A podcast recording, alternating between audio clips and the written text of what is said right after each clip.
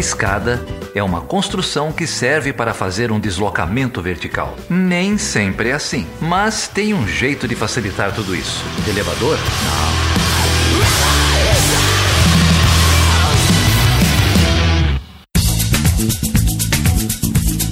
Seja bem-vindo e seja bem-vindo a mais uma edição do Chutando a Escada. Eu sou Geraldo Zaran, estou sozinho hoje aqui nessa edição de carnaval. Felipe deve estar tá pulando carnaval aí em alguma localidade secreta. Hoje a gente vai bater um papo aqui com Jamil Chad, jornalista, é, especialista em cobertura de política internacional. Jamil já teve aqui com a gente mais de uma vez, grande amigo do, do podcast. É, o Jamil cobre especialmente os temas do sistema ONU a partir de Genebra, que é onde ele está. Não fala só disso, mas fala de muita coisa, mas cobre bastante temas de direitos humanos que estão aí no, no centro né, da projeção internacional desse governo. Enquanto a gente está conversando aqui agora, enquanto eu estou soltando esse, esse episódio, o Jamil está lá cobrindo a visita da Damares é, nos órgãos de direitos humanos da ONU em Genebra. A ministra Damares já está metendo os pés pelas mãos pode ver aí vídeos dela no Twitter, enfim, o que, o que você quiser, dizendo que o Bolsonaro é o presidente das crianças, que o carnaval é uma ofensa à fé cristã, só pataquada. A gente vai conversar um pouquinho sobre isso, sobre como isso não é. Aliás, sobre como isso é um projeto, né? Como isso não é sem querer. Então o Jamil explica aí um pouquinho desse ano e pouco de, de governo que ele conseguiu é, observar e a resposta da comunidade internacional, dos outros diplomatas, dos próprios diplomatas do Itamaraty. Esse programa foi gravado ao vivo com o Jamil, na passagem dele aqui por São Paulo na semana passada. Agradecer de novo o Jamil pelo, pelo tempo, pela paciência dele.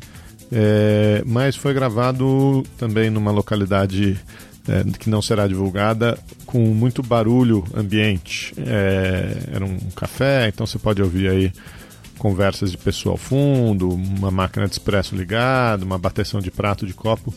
É, a gente tentou tratar o, o, o áudio, vocês nos perdoem aí se o episódio não vai seguir a qualidade que normalmente a gente costuma prezar, mas tá legal, vale a pena. Acho que dá para dá pra gente ter uma, uma, discussão sobre política externa no governo Bolsonaro muito, muito qualificada.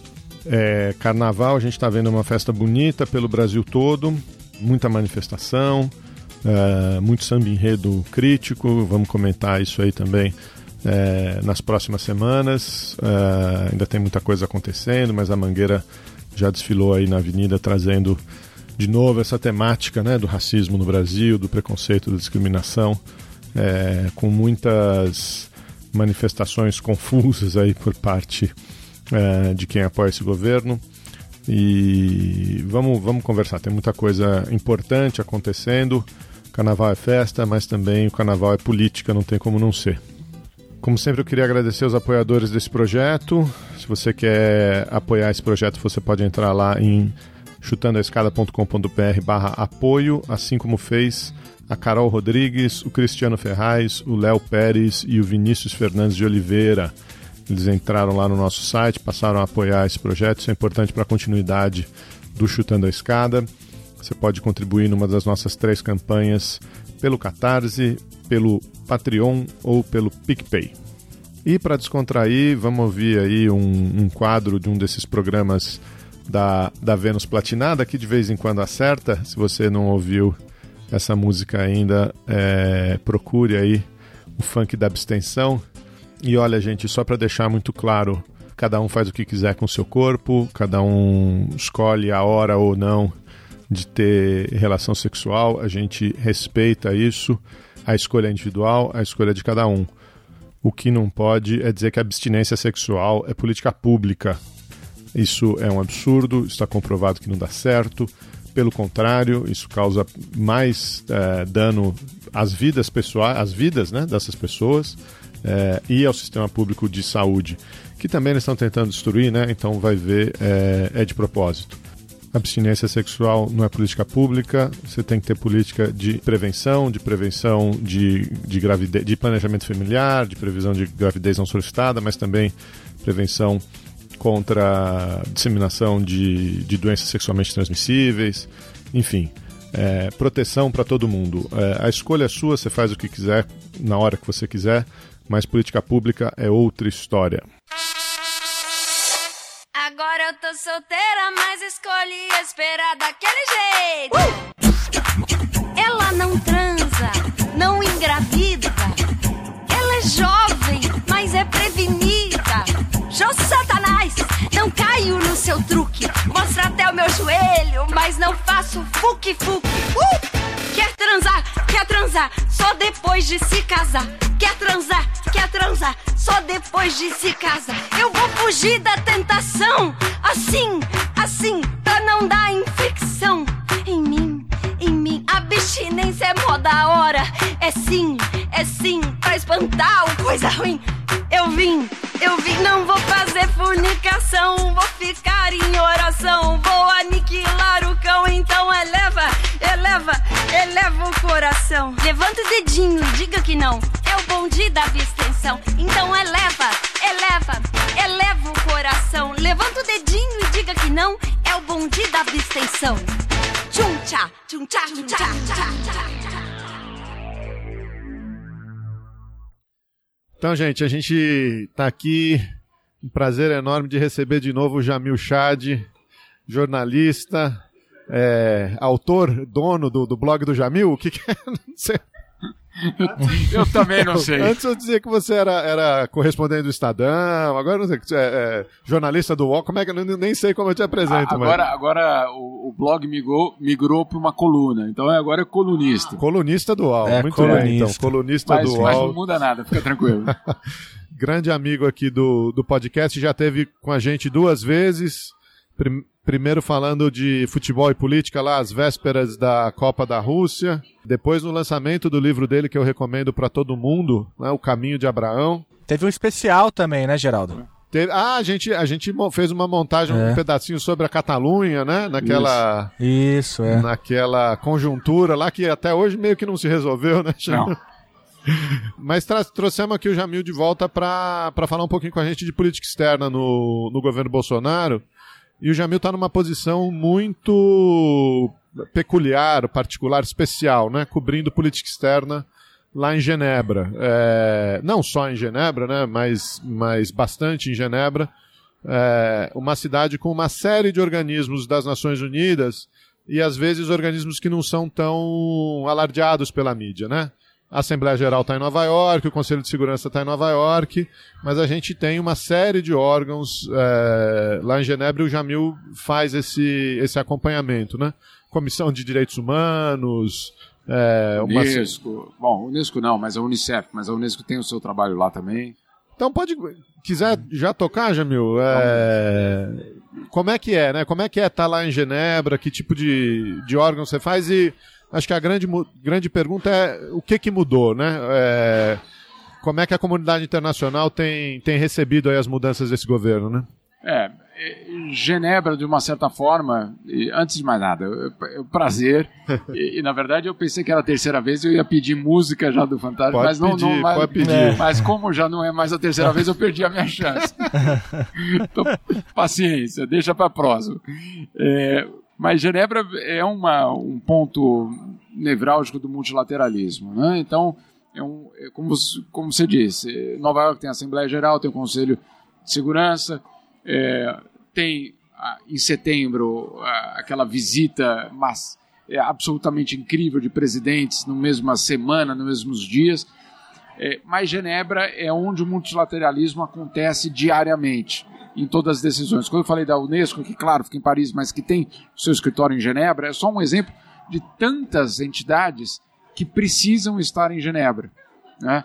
porque ali acontecem é, decisões que têm a ver com é, basicamente a, o sistema internacional. Né?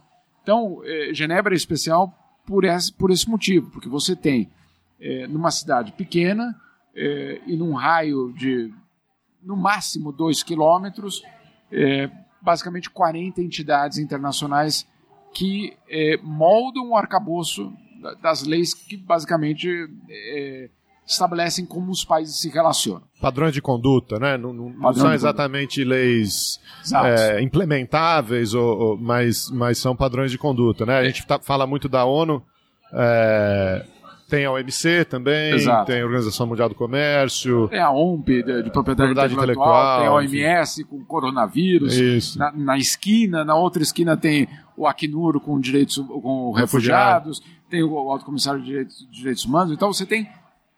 Tá, tá todo mundo lá. É. Né? Cara, e você, enfim, a gente brinca aqui, mas de um jeito ou de outro, você- o, o, o seu blog, as suas colunas no Estadão já faziam isso, mas eh, as colunas no UOL agora estão refletindo esse centro nevrálgico, né? É, é, até porque vários dos temas que são, vamos dizer assim, eu não, eu não- sei se eles são o carro-chefe desse governo, mas certamente são temas polêmicos desse governo, estão representados nesses fóruns multilaterais, né? É, Para quem não se lembra, é, o Jamil foi um, um jornalista que cobriu em primeira mão a visita do João Willis no- na Comissão de Direitos Humanos da ONU, num dos, dos eventos organizados ali, ele não estava falando em nome do Brasil, que teve um, uma- um repúdio da diplomacia brasileira ao vivo, em loco, muito forte, aquilo teve uma repercussão é, muito grande. É, se você pudesse falar um pouco é, disso, Jamil, e, e como a diplomacia brasileira tem, tem mudado a sua representação nesses organismos em temas, né, como direitos humanos, como proteção ambiental, que são os temas que você está tá cobrindo por ali, né? Tem razão, meu caro. E aquele, aquele evento do Jean Willis era um evento que a gente pode dizer tranquilamente é, rotineiro. Daquela mesma forma que o Jean Willis foi à ONU falar sobre o Brasil, é, dezenas de outros eventos aconteceram, com, a com uma diferença. Ele era, entre aspas, o inimigo do presidente. né?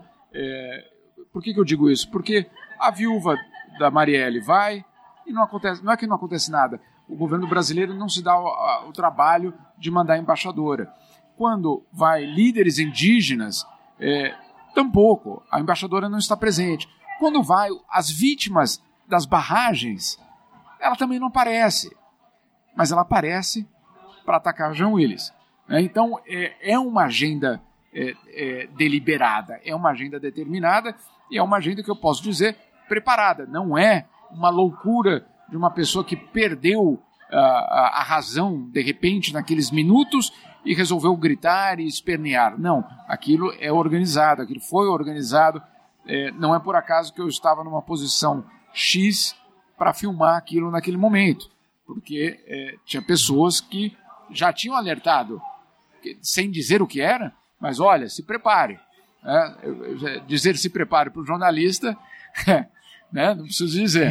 Então, é, ao contrário do que é, talvez até um erro meu mesmo de- de- ao reportar tudo isso e que eu estou tentando corrigir todos os dias, ao contrário de fazer isso parecer ser uma loucura, isso não é uma loucura. Isso é um plano organizado com muita estratégia, com muito recurso e com objetivos claros. O que é esse plano? Isso é é importante que a gente entenda para poder, é, primeiro, dizer o que ele é e depois, para eventualmente é, é, resistir ou não. Cada um vai, vai da sua né, Preferência, né? preferência.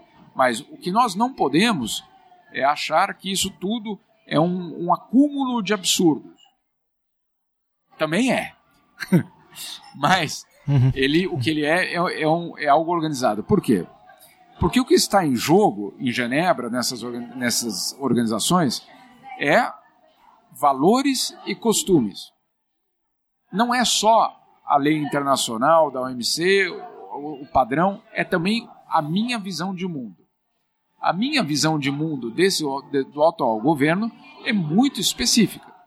né? E eles têm uma agenda muito clara de garantir que essa visão de mundo brasileira do governo do Jair Bolsonaro, que não é só dele, é também nos Estados Unidos, é também presente na Polônia, também está presente na República Tcheca, também está presente na Hungria, também tem outros lugares com, esse, com essa visão de mundo, mundo representada, ela precisa se transformar na nova base do multilateralismo.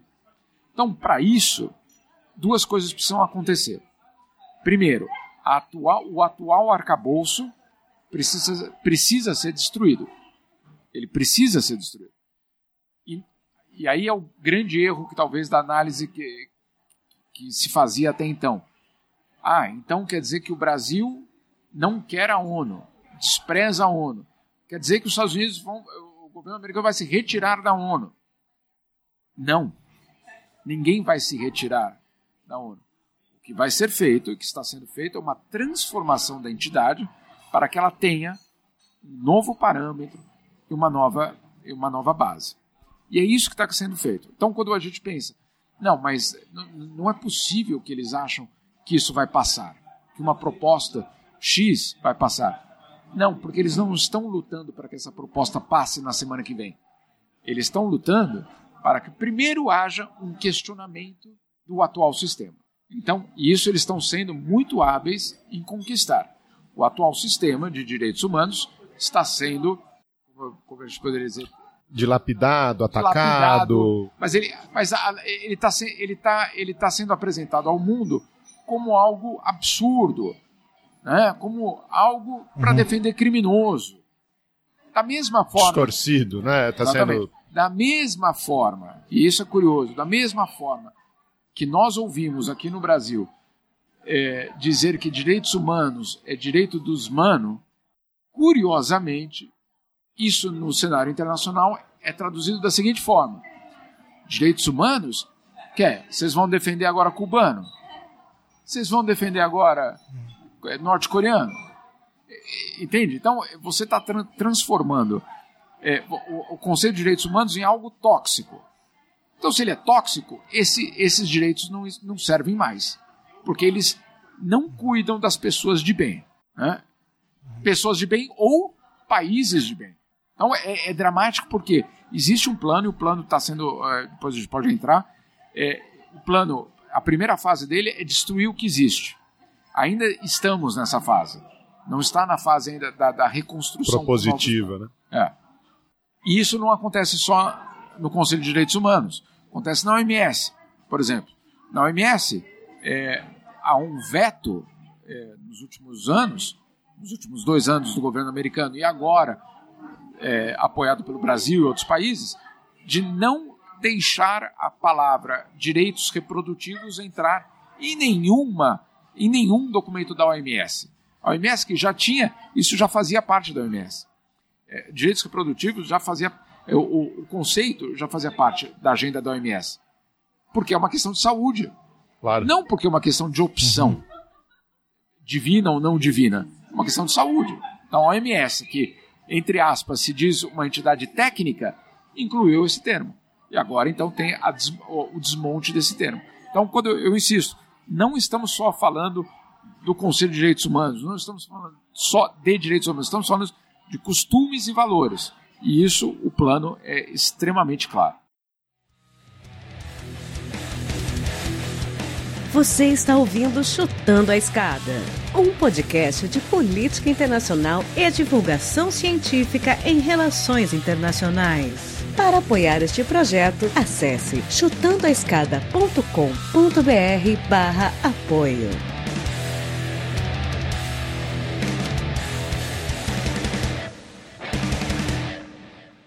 Ô, ô Jamil, é muito interessante a maneira como você coloca, né? A, até, é uma espécie de uma radicalização dentro do sistema, né? É, você fala que agora há pouco que há um erro né, na análise, que não é uma questão apenas de romper com o sistema, mas de transformar o sistema por dentro, dentro de um discurso radical e tudo mais. Você também falou, aí falando especificamente do caso brasileiro, que é, não se trata de loucura, que é um projeto, é claro que a dimensão da, da do, do, enfim desse discurso translocado também existe.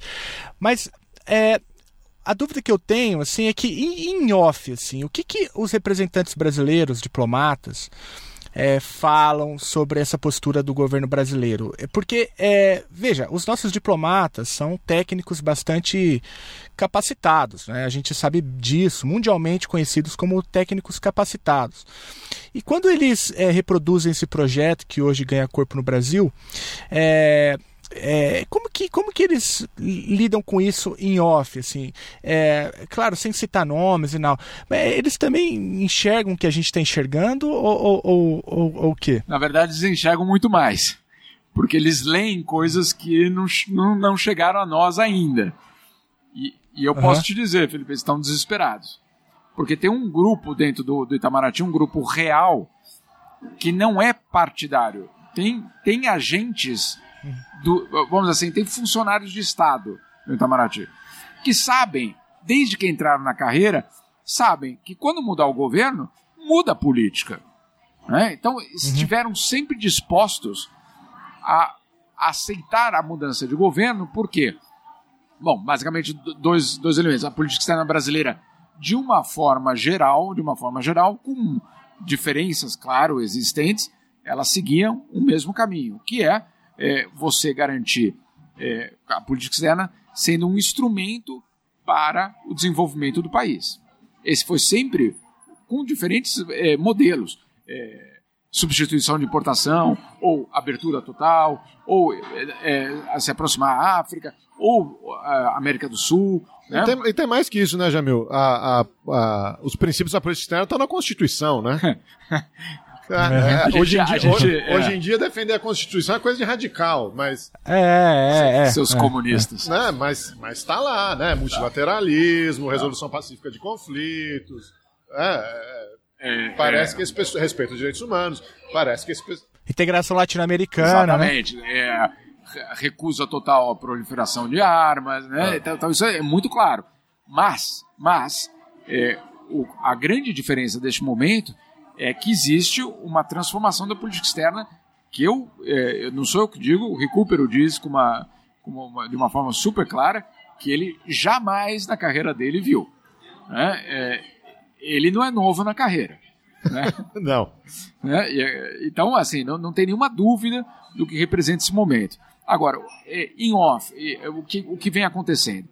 É, dentro dos parâmetros do Itamaraty, que é de uma. Todos nós sempre aprendemos, e de fato é assim, de uma hierarquia estabelecida, de um respeito pela hierarquia e de um, de um respeito pela instituição muito grande entre os próprios diplomatas. Aí eu te digo uma coisa: é, em 20 anos que eu cubro isso, eu nunca recebi tanto documento confidencial como eu recebo hoje. E não é de um hacker. E não é de alguém que invadiu a conta de alguém. É de alguém que tem acesso, de alguém, de muitas pessoas. E muitas pessoas, isso que é a parte impressionante. Não é, é ah, um, um radical um cara do PT é, que está infiltrado dentro uhum. do Itamaraty. Não. É gente é, absolutamente racional que não suporta mais é, ir para reuniões e defender o indefensável. Né? Então, é, primeiro, tem um, isso que eu, que eu chamo é insubordinação. Né? Então, quando, é, uhum.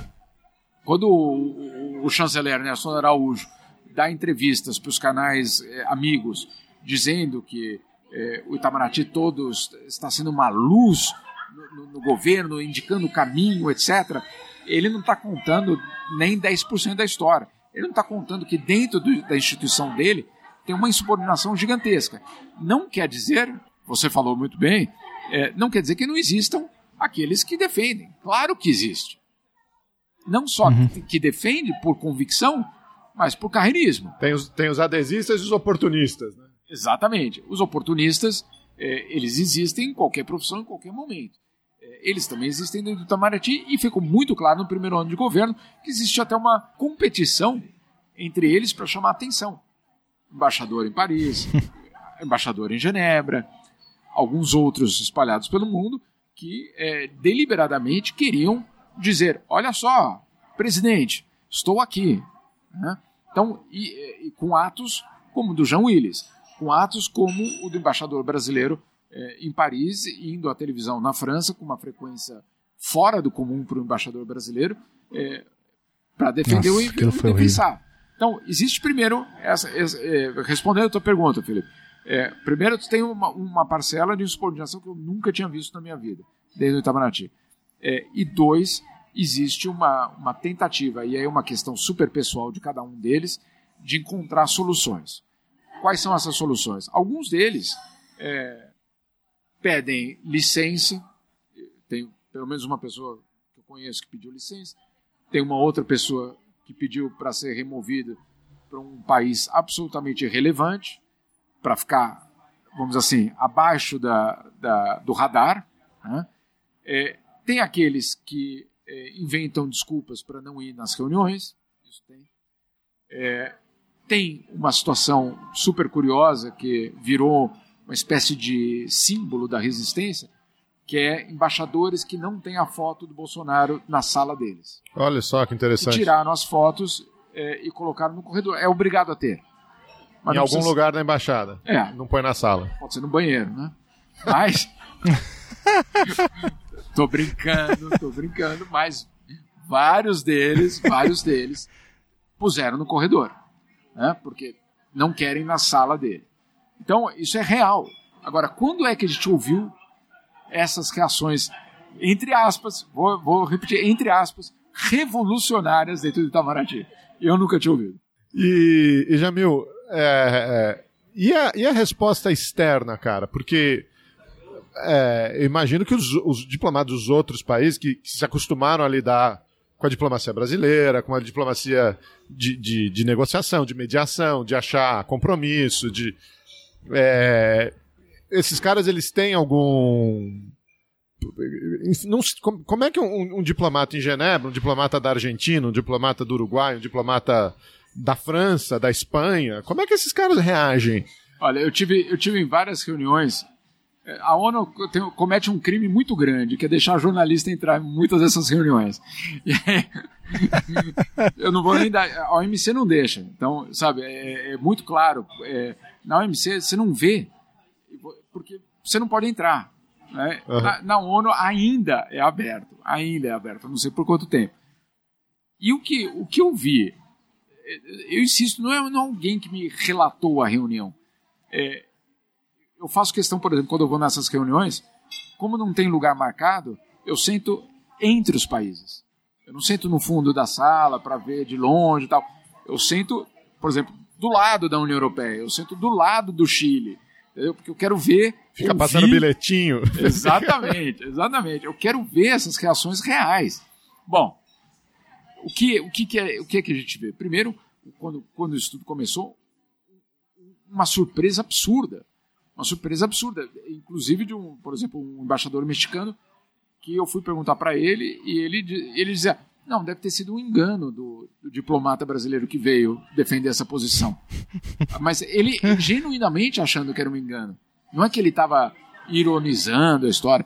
Ele achava de fato, não, amanhã, na próxima reunião, não vai Recebeu ser assim. um memorando errado, é, daqui a pouco. Le, é, leu cara... de ponta cabeça, né? Sei lá. Não. E aí eles se deram conta muito rapidamente que aquela era a nova realidade do Brasil. Quando isso aconteceu, é, eles pararam porque primeiro eles riam. Depois de rir, caiu o queixo. Né? Quando acabou a risada, caiu o queixo. E depois de cair o queixo, eles começaram a se organizar para isolar o Brasil. Então, é, essa é a realidade. É, é, mais do que um país determinado, França, Argentina, ou Cuba. Cuba não, porque Cuba está adorando essa posição atual. Né? É fácil, é fácil fazer oposição fácil. ao Bolsonaro. É super fácil. E Cuba ganhou um presente. Né? Não, não, só Cuba, Venezuela, todos os países ganharam um presente. Entre aspas, por favor, gente, entre aspas. Com um claro, maluco do outro é. lado. Né? Por quê? Porque não é maluco. Né? Então, é, então é, para esses países que não respeitam os direitos humanos, que são violadores de direitos humanos, você tem do outro lado da sala agora um outro violador de direitos humanos. Então pronto. Mais estriônico. Tá 2 a 2 ou 3 a 3 mas não tá, não tá 7 a 1 né? Pra usar um. não tá.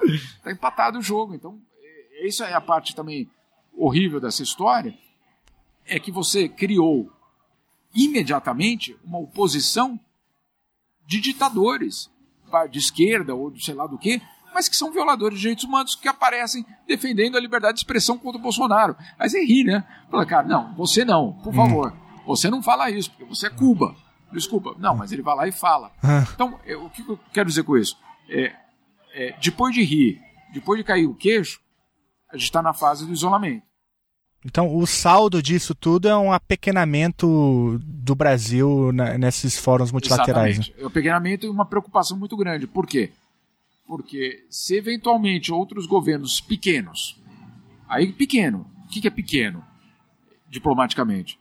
É, são os centro-americanos, são os sul-americanos né, sem grande expressão, são os africanos, são o leste europeu, né, não todos africanos, obviamente, países que dependem de outros. Se esses países acharem que, bom, não estamos ganhando nada desse lado, a gente pode mudar para o outro lado. Porque o outro lado tem um grandão é, apoiando essas visões. Né? E, e, só, só para completar, eu queria contar um, um, um caso que foi, para mim, eu achei muito chocante, porque foi. É, de repente, né, já na fase do isolamento, o Brasil, que sentava com todo mundo na sala, não tem lugar fixo. Eu só, queria que o ouvinte entendesse. Nessas salas da, da ONU, quando vão negociar as, as resoluções, não tem um lugar fixo. Cada diplomata que entra na sala pega a plaquinha do seu país e vai sentar em qualquer lugar. Só que o que acontece tradicionalmente? Os sul-americanos sentam juntos, os europeus sentam juntos. É, é, é uma coisa meio natural. O que começou a acontecer? Os sul-americanos começaram a sentar longe do Brasil. Né? Porque ficou meio né, estranho você sentar junto. Só que ao lado do Brasil começou a sentar as ONGs é, ultra conservadoras. Porque sentiram que agora eu tenho um aliado. Agora vai. Agora vai. É um uhum. país que. Então, você tinha de um lado da sala os sul-americanos, do outro lado o Brasil sozinho, rodeado de ONGs é, vai, é, oficialmente pró-família, pró-vida, é, né? que, na verdade, tem uma agenda uhum. ultraconservadora, é, radical. E o que aconteceu? Do outro lado da sala, tinha diplomata é, sul-americano que levantava e tirava foto do Brasil sentado do lado. que você fala. Que eles tiravam foto porque eles não estavam acreditando no que estava acontecendo. Então, assim, eu estou contando, eu, eu, insisto, cenas reais da diplomacia. Né? Uhum. Você, você imagina, no caso específico, foi uma diplomata uruguaia que não, não se aguentou ela levantou, virou o telefone dela para a mesa que estava no Brasil, tirou foto e ainda riu. Né? Tipo, é, é, riu para o brasileiro, coitado do brasileiro que estava do outro lado. Né? Então, assim, é pequeno, é, mas ao mesmo tempo é real. A gente já viu essa situação em outros momentos, né? Não em relação ao Brasil, mas, por exemplo, em relação aos Estados Unidos no governo do Bush Filho, né? dilapidou o multilateralismo, dilapidou a posição internacional uh, dos Estados Unidos com uma agenda unilateral, mas com a quantidade de, vamos dizer assim, de, de capital internacional, né, uma coisa meio, meio uh, abstrata. Mas, mas existe. Né, existe. Com poder econômico, a, a projeção militar, etc. É, a partir do momento que muda o governo, você tem uma recuperação muito rápida da posição internacional dos Estados Unidos. Né? O Obama reconstituiu laços de uma maneira rápida e é, é possível você pensar em algo parecido acontecendo agora. Né? Você tem o, o, o Trump, de novo, atacando, dilapidando a ordem multilateral. Se houver mudança, né, que a gente também tem que ver, mas a, a capacidade de uma grande potência recuperar o seu prestígio é, é muito rápido. Né? É, o que, você acha? E aí é um feeling mesmo. O que, que você acha que acontece com o Brasil? Né? Você acha que a gente tem essa capacidade de recuperação, que a gente pode ser de novo mediador, construtor de compromissos, ou que esse, esse dano pode ser mais permanente do que, do que a gente imagina? Eu dividiria em duas partes. Primeiro, o dano, é, é, a parte da recuperação diplomática, ela pode existir. Ela pode existir porque o mundo torce para o Brasil ser mediador. É, o Brasil no Lula, é, e é curioso, porque o mundo se recusava a ver os problemas do governo Lula, porque era super conveniente é, ter um governo que não era radical fazendo política social. Era um, era um, né, os europeus iam dormir tranquilo, porque ah, olha só, não precisa ser o Chaves, é, não precisa ser Cuba, é, ao mesmo tempo, as multinacionais ganhando rios de dinheiro no Brasil, ah, os bancos com lucros espetaculares. Então, é, o governo Lula não colocou em xeque o sistema. Jamais. Isso não, né, não, não precisa nem dizer isso. É, ao contrário do, do, do, do, discurso do governo atual de que estávamos caminhando para uma Venezuela. O governo. O, Isso governo nunca PT aconteceu. Jamais. Isso, isso não, não fazia parte do plano sequer. Bom, é, esse Brasil, é, insisto, não é uma defesa do Brasil, mas esse Brasil que tem essa capac- capacidade de diálogo é o que o- é, se espera do país. Por tradição, porque não é uma questão do PT.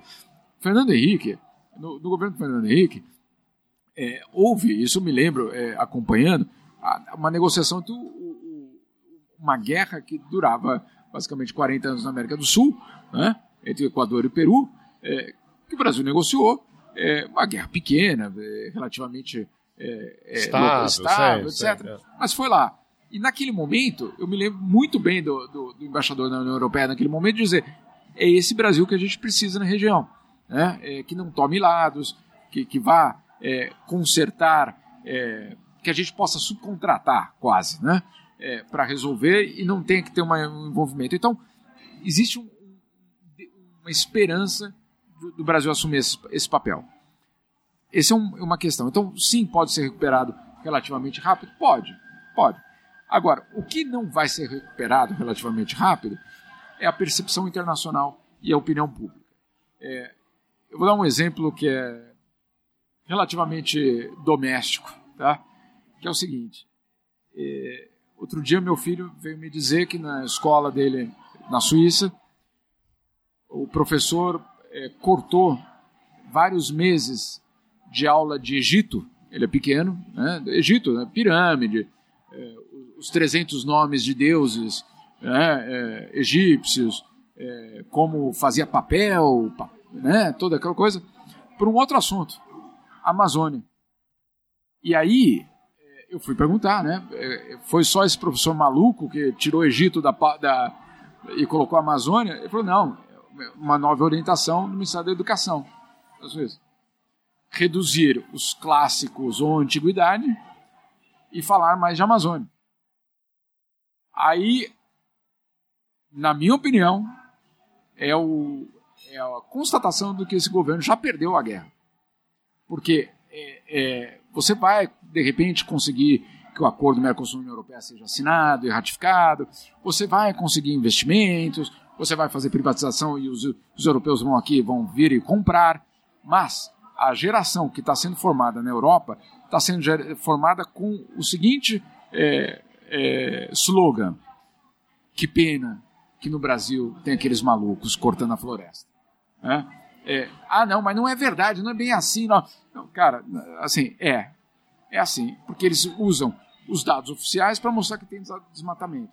E criam, numa nova geração inteira de europeus, uma percepção é, de que no Brasil não está sendo feita a coisa certa.